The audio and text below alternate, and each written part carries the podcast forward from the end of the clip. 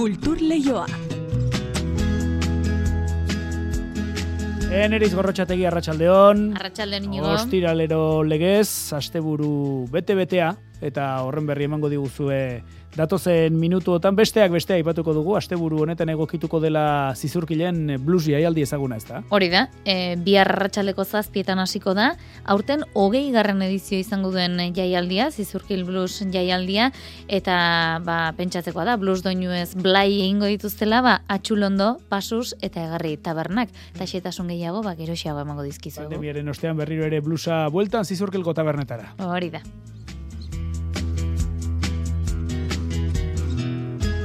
Hori musikari dagokionez, baina erakusketak ere izpide izango ditugu. Soledad Sevilla arte garaikidearen estatuko artista esanguratsuenetako batekin edo baten lanekin osatu baitu Donostiako kubo kutsaretoak erakusketa berria. Arte plastikoen sari nazionala eskuratu zuen egile Valentziarraren lanekin osatu dute nire paisaia izeneko mostra.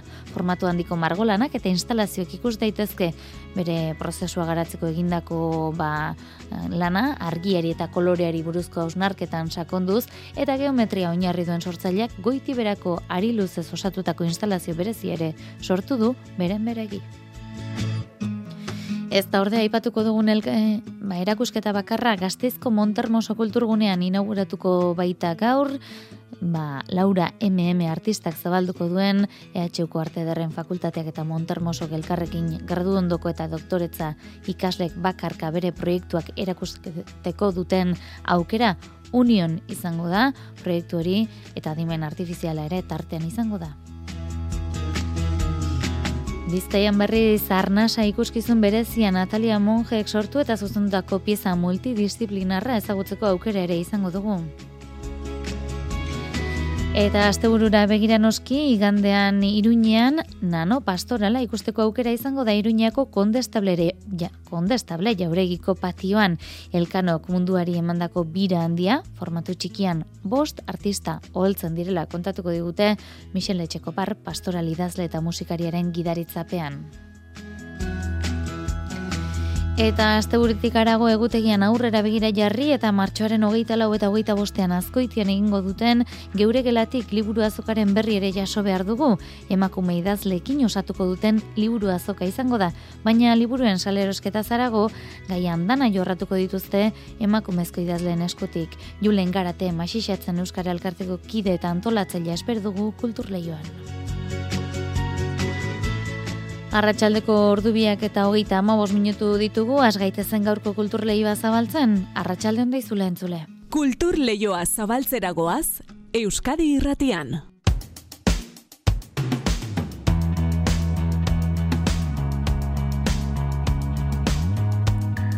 Eta musika duinu ezberdinak, ezoikoak edo baskotan entzuten ez direnak abia puntu. Maria Pajes flamenko dantzariak beltzen paradisua ikuskizuna aurkeztuko baitu gaur gaiarren obrak askatasunaren bilak eta du izbide, barruan ditugun muga eta gatazka gaindituz barruranzko bidaia koreografiko horretan, dantza, zuzeneko musika, prosa eta kante uztartuko dira holtzan artista zeilarrak, elarbi, elarti poeta idazle eta antzerkigilarekin batera sortu du ikuskizuna. Sarrera gutxi batzu gelditzen dira salgai ez da itzi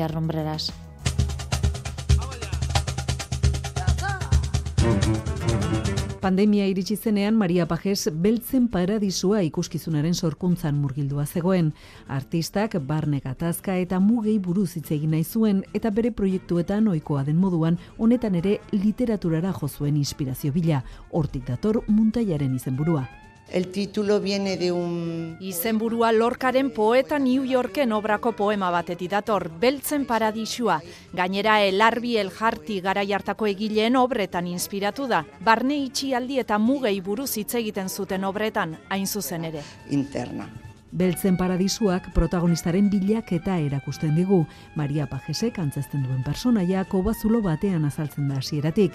Emanaldi osoa argiaren bila ematen du, barne bidaia gatazkatsu eta zail batean. Dantzariaren bakarkakoari gehitzen zaizkio prosa, kantea, ritmoa eta musika. Somos un formato de seis... Sei musikariari dira holtzan eta dena zuzeneko musika da. Kantu guztiak ikuskizunerako bereziki sortutakoa dira bi izan ezik. Horietan bertsioak egin ditugu. Gainera obran landu ditugun eduki guztiek flamenko estilo desberdinetan dute isla. Flamencos. Ikuskizuna Maria Pajesek sortu duen amalaugarrena da. Maria Pajes Fundazioak bere izena duen zentro koreografikoak eta Bartzelonako Grek jaialdiak elkarlanean ekoiztutako muntaia da.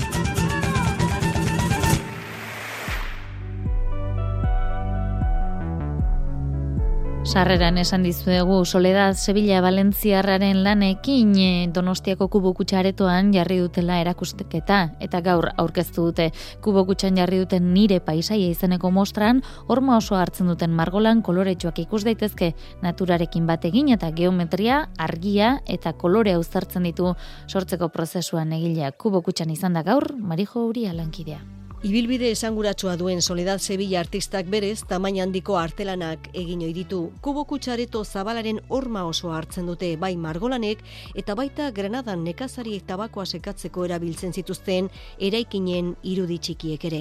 Eraikin hauetan egurraren zirrikuen artetik argia sartzen zenean sortzen zen kolore sorta aparta islatu du bide batez bere pinturan.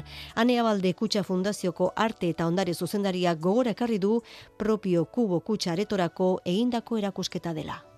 Bere lan guztia, bueno, ba, refleksio bat da geometria, espazioa eta argiari buruz, orduan, bueno, ba, hori ikusiko dugu hemen. Eta da erakusketa bat, espreski kuboaretora egindana. Beraz, e, ikusiko da nola espaziarekin dialogoa ere oso oso berezia dela. Bai obrak espektakularrak dira, baina gainera edifizioa ere, bueno, ba, bere espektakularitatean ere ikusten da.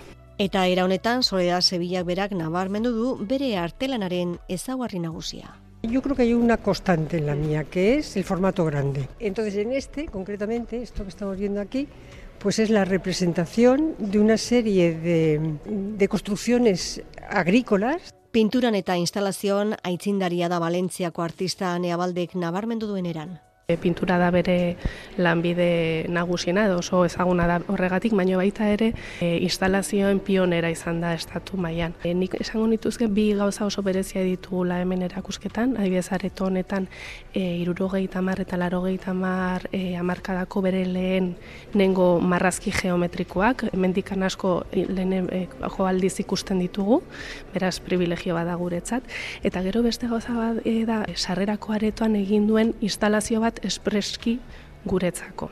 Era honetan, gune ilun batean, ari zuriekin osatu du txoko ugari sortu dituen instalazio artista honek. Bueno, ba, materialak oso xumea dira, dira algodoizkoariak eta argi beltza, baino e, sortzen duena da, bueno, ba, misteriosko espazio espiritual bat esan dezakegu. Bere artelan guztian sumatzen da ikerketa lana, geometria, kolorea eta argia uztartzen ditu, abstrakzio nagusitzen da gehienetan eta hormak izeneko atalean esate baterako naturarekin eta honek eskaintzen duen kolore sortarekin bat egiten du. Pintzelaren erritmoa garbi agertzen da gure begien aurrean. Lola Duran arte komisarioak ondu duen nire paisaia izeneko erakusketa maiatzaren hogeita zortzir arte egongo da ikusgai.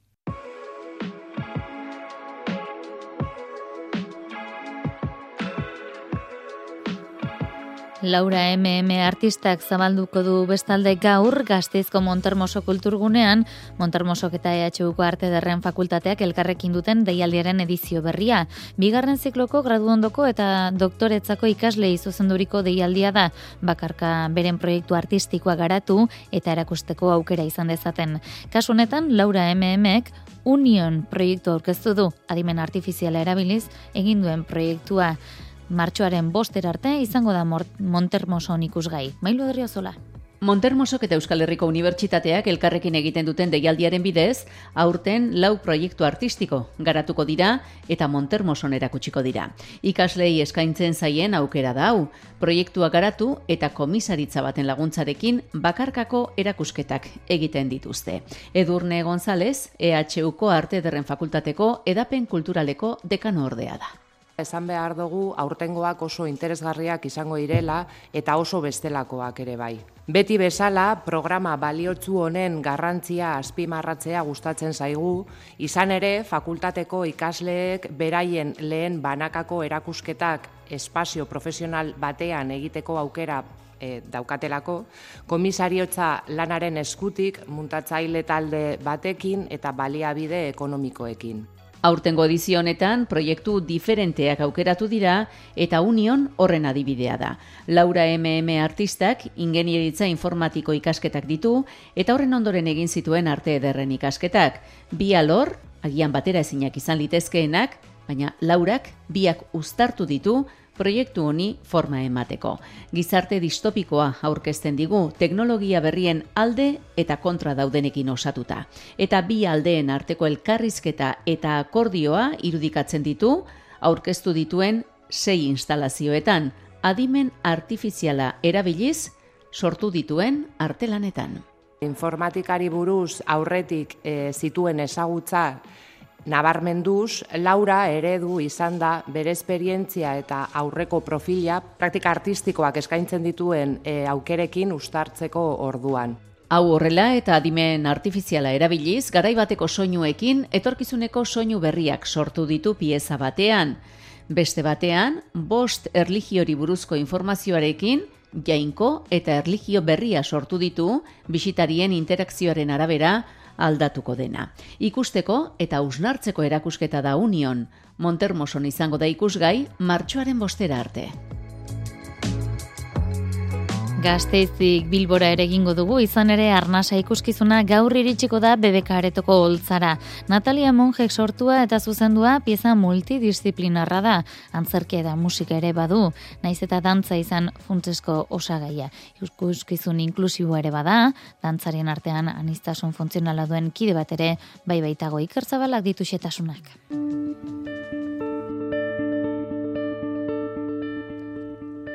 Arnasa ikuskizuna Natalia Monge dantzari eta koreografoaren esperientzia pertsonal batetan jaio zen, antxietatearen eta arnaz hartzearekin erlazionatuta, hala sortu ziren eszenara iritsi den proiektu honen sustraiak. Gure bizitza suertatzen da ba, jaiotzen garen lehenengo inspirazio horretatik, hilarte eh, botatzen dugun azkenengo arnazketa horretan ez.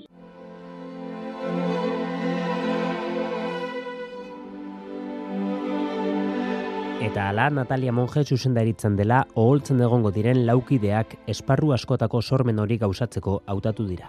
Jonander Garamendi, musikaria, Mikel Aristegi eta Pilar Andres berez dantzaren mundutik datozenak. Laugarren da Carlos Alonso, diversitate funtzionala daukan e, gizona. Hori da in zuzen ere obra honek duen beste hanka nabarmenena, anistasun funtzionalaren eremua landu nahi izan delako. Carlos Alonso esaterako ezin du lepoa mugitu, baina monjek adierazten duen bezala bere bilaketak ez dira sekula virtuosismoaren ingurukoak izan, beti ere unibertso emozionalen hausnarketa da berea. Hau da nire opera prima diversitate funtzionalan, espero dut gehiago itea.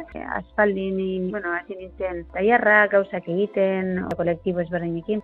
2022ko urtarrilean estrenatu zen arnaza ikuskizuna estatuko eta Europako esenatoki ugaritan izan da azken hilabeteetan.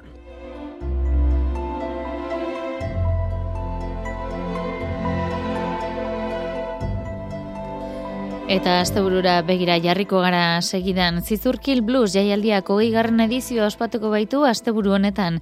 Larun batean arratsaldeko zazpitan hasita, blues emanaldia akustiko zein elektriko ez gozatzeko aukera izango da atxulondo pasus eta egarri tabernetan.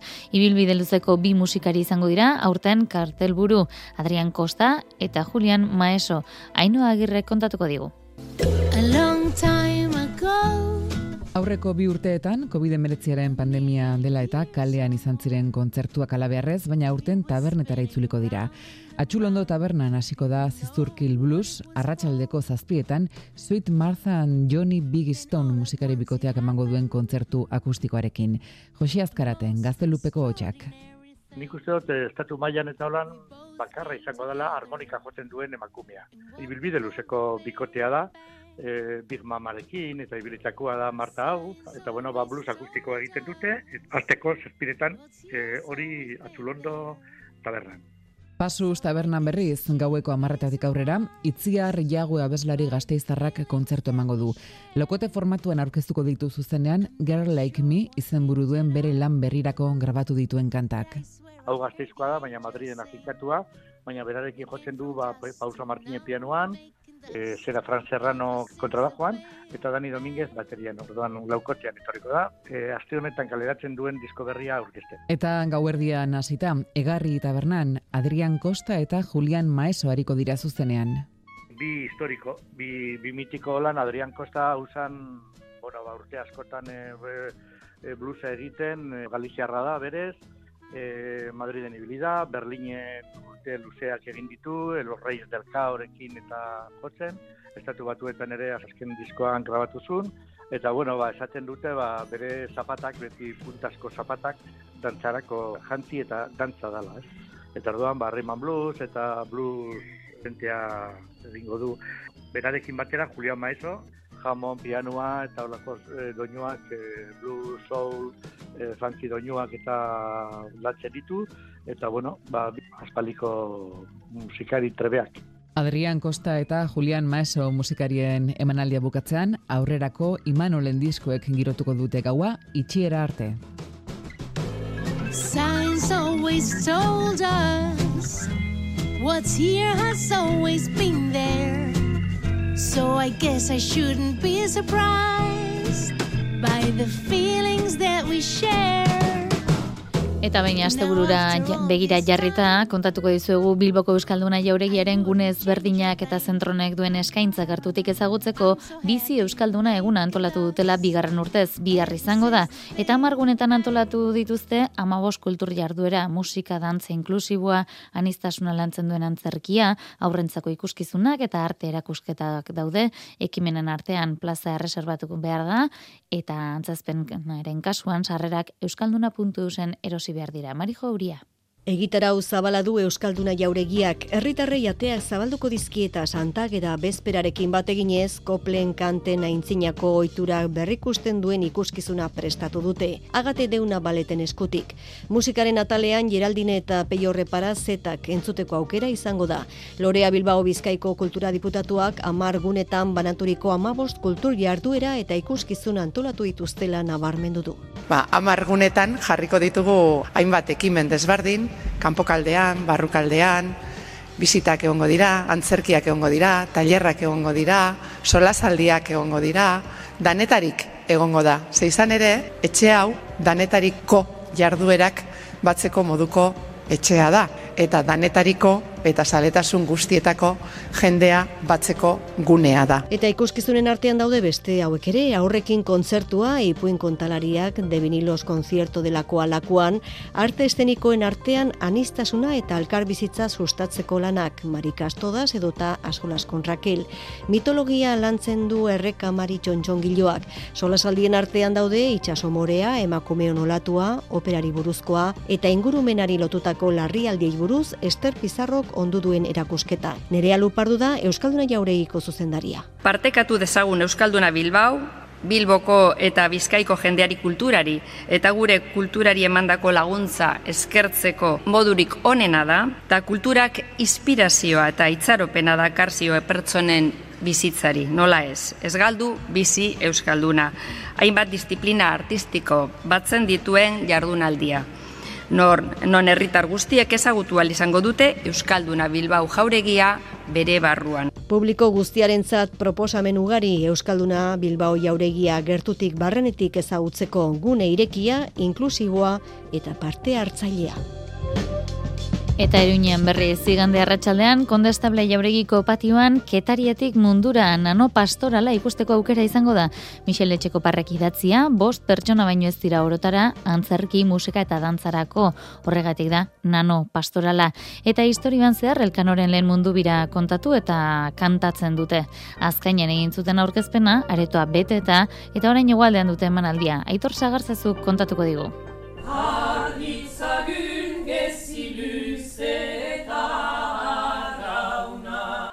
Elkanoren mundu biraren bosteun urte bete direnean, Getariako marinelaren historioa kontatu nahi izan du Michele Etxeko parrek. Entzuten duzunean batek nuiz bait munduko bira egin zuela, eta lehen bizikoa izan dela, eta hori guria dela ere bai, bere itzaleta argi guziekin, eber hori nahi dut Euskaldun bizitu horrela. Eta horretarako formatu ezoikoa ondu dute, nano pastorala, iruari zale, itziri hart, maika etxeko par eta bainat larrori. Eta musikan, Jan Christian Galtxet Artaburu eta Michel Etxeko parbera. Bost pertsona orotara, orain arte sortu duen pastoralik txikienerako, ala izendatu dute. Modu horretan, tradizioa eguneratu nahi izan dute. Tradizioa bizi balin bada mugitu behar da eta onera edo txarera hori ez da guri gaitia da gure ganatzia. Elkan horren izena eta memorioa bezala ukatzia litake txarrena. Ordu eta erdiko iraupenean, amaika historio kontatzen dituzte. Elkanoren historiari josten zaizkionak kantu, dantza eta antzerkiaren bidez. Historia kontatzen da, mena historioak ere bai, eta ordin hasten da alegiatik, eta pastoral osua behar bada izan den da, hiru pertsonai mitikoak dira, itxasuarik begira. Eta hiru pertsonai mitikoak itxasuko hiru lur mutur, eta itegi eta altzeko harri. Nano pastorala donostian estrenatu zuten irailean, getariar ugariren eta elkano fundazioaren begiradapean. Eta orain, azkaineko geldialdiaren ondotik, zuberoan bertan aurkeztu nahi dute udaberrian. Aipatu izan da bira baten uh, ideia bat zergatik ez uh, elduen udan edo edo noizpait zergatik bizpalau aliz, bizpalauen malalian. Argi dago beraz, munduari bira bat eman ziola elkanok, baina milia gehiago egingo ditu oraindik nano pastoralaren bidez.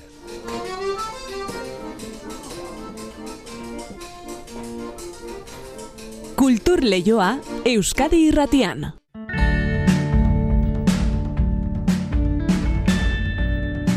Datozen minutuotan azkoitian martxoan gauzatuko den ekimen baten berri jaso behar dugu. Geure gelatik emakumezko idazleen lanekin osatuko duten liburu azoka izango da. Agurtu dezagun Julen Garate, geure gelatik egitasmoko antolatzailea eta masixatzen Euskara Elkarteko kidea Julen Arratsaldeon. Bai, Arratsaldeon. Martxoaren hogeita lauean eta hogeita bostean izango da urtengoa, ezta?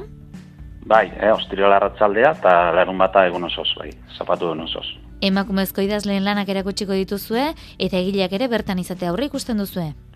Bai, e, lehen gurtine programa oso potente ontzan, da urtene, bueno, e, hasiko gea Mariasun landa omenduarekin eta bukatuko dugu ba, hoi pertsonaren irakurketarekin, eta bueno, bitartean hainbat aurkezpen izango dira. Mm Emakumeak ardatz, baina jorratuko dituzuen gaien artean, aniztasuna aipatzekoa da, ezta? Bai, e, aurten gea, ba, pixke zabaltzen, ba, pasaden urtean ba, argitaletxe gadera ziziguten, ba, umentzako tokia behartzela, orduan, e, Maria Zulanda, bueno, arlo hortan aditua da, eta gero aparte, ba, umentzako e, tarteare egongo da, gero gaztentzako mai ingurare izango da, gazten literatura buruz, ba, jason zoro eta alaina gerrekin, eta bueno, e, bai, e, gauza asko desberdin eta dana gure ustez erakargarriak. Mm Bada bestelako berezitasunik aurreko edizioen artean? Bueno, ba, guk uste dugu aurten e, nahi dugu e, diru ba, betiko diru balioak udalak e, diru balioen nahiko ematen digu, baino beste pausu bat emateko ba gabiltza erakunde pribatu baten diru laguntzaren zai eta gero erakunde publiko bat, ba, bueno, nahiko lotuta dago, baina oraindik ezin dute izan, ba, azken ukituak egiten, ba, bere babesa eskaineko digu ziurrenik. Entzulei beraz, ez dakit, e, gombite egin aurretik besterik baute den azpimarratzekorik? Bueno, ba, jarraituko dugula ja programan aletzen eta izango dutela gure berri eta bueno, animatzeko, ba, emakumeak ba, gure izenburua dio bezala ba, bere txokoa behar dute, eh, bere gela behar dute, zoritxarrez oraindik ez daudelako berrintasunean eta guk eh, gela hori e, iriketzen diogu eta jendean parte hartzea besterik ez dugu eskatzen. Mm Ba, egi ez entzulei gonbitea, geure gelatik e, liburu azokara gerturatu egite zen? Ba hori, eh, hogeita lau, martxo hogeita lau, arratzaldeko bostetan ireki irakitaldea, arantxa urreta bizkaiak aurkeztuko du Mariasun landa, orduan aur, eh, azaldu, eta gero larun batean, egun oze, osoz horregongo gara. Eh? Mm, hor esaten duzunean, nora jo beharko luke azkoitetik kanpokoa ba, denak? Azkoitiko, bueno, hemen, kiroldegian, bueno, elkargunea deritzoguna, hor areta handi badago, eta, bueno, herriaren erdikaldean dago. Eh? Mm Eta, bueno, erraz aurkitzen da, eta, bueno, ipiniko digu ba, nola iritsi ere ipiniko dugu hor, saretan. Mm Ba, entzule izango digu, adi egon daitezela, sare sozialetan eta ba, geure bitartez ere jasoko dutelako, martxoaren hogeita lauta hogeita bostean, azkoitien izango den geure gelatik liburu azoka ba, berezi horren inguruko berri. Ba, julen garate, masixatzen ba. Euskaldun elkarteko kidea eta geure gelatik ekimenaren antolatzailea eskerrik asko, eta data hurbiltzen doan esan duguna, izango dugu elkarren berri. Bai, da eskerrik asko hau zaizkintzeatik, eh? eskerrik asko. Ondo izan, aio.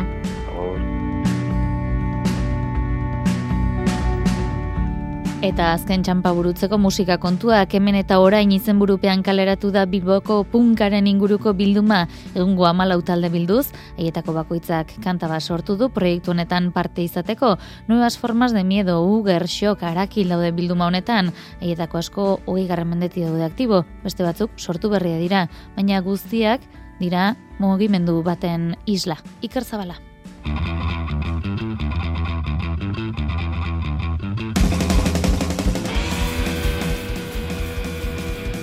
Momentu konkretu batetako argazkia bilatzen du DDT banaketakek hemen eta orain dizka honekin Bilboko rock borrokalari eta punkaren alorrean mugitzen diren egungo taldeei dagokionean. Ando Fernandez, DDT banaketakeko kideak adierazten duenaren arabera, musika genero hauetan ordezkaritza zabal egon izan da, larogi garren amarkadatiko nabilbon, eta azken urteetan ere gorakan handia somatu dute. Autogestio, autoedizio, kritika eta iraultza bide berean, mugitzen diren Bilboko taldeen lehen bildumaz ari gara. Orain, gure auzoetan eratzen ari denaren argazkia. Aspaldiko talde asko, garai zarrak gogora ekartzeko biltzen ari dira. LP honen bitartez, azken urteetan, kontuan hartu gaituzten taldei omenaldia egin nahi izan diegu.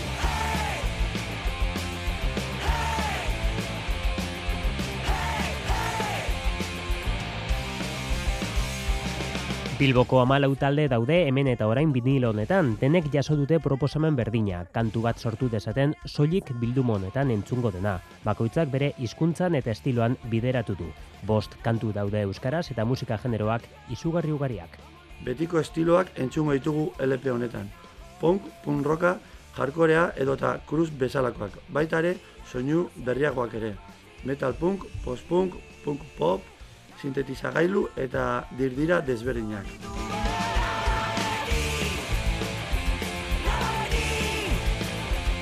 Bosgarren bilduma du, banaketa alternatiboa bultzatzen duen etxe honek, baina lehena da Bilboko taldeei espresuki bideratzen diena. Era ontako taldeen arteko esena komuna sortzea du helburu Laroge garren amarkadatik ona defendatu duten kultura molde desberdina defendatzeko aldarria ere bada hemen eta orain dizka hau. Kultura iraultzailea bultzatzen jarrituko dugu, musika alternatiboa eta idatzi politikoa eta militantea babestuz. Postaleko Bilbo iria hautsi eta pentsamendu kritiko eta antiautoritarioz fumigatuko dugu.